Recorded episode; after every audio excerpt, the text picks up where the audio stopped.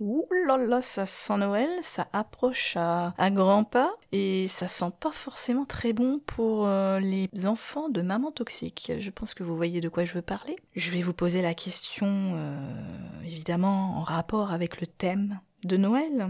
Quel cadeau vous allez offrir à votre maman cette année? Parce que, évidemment, vous allez vous prendre la tête, tourner en rond dans les magasins pour lui trouver quelque chose, puisque vous avez accepté son invitation. Donc vous vous devez d'acheter un cadeau pour maman. Est-ce que vous avez une idée? Est-ce que vous allez acheter un cadeau qui va lui faire plaisir, donc vous allez être gentil avec elle?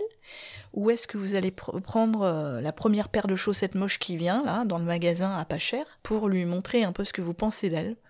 Ou alors un cadeau vraiment neutre, qui a rien à voir avec euh, ni du bon ni du mauvais, juste euh, pour le geste?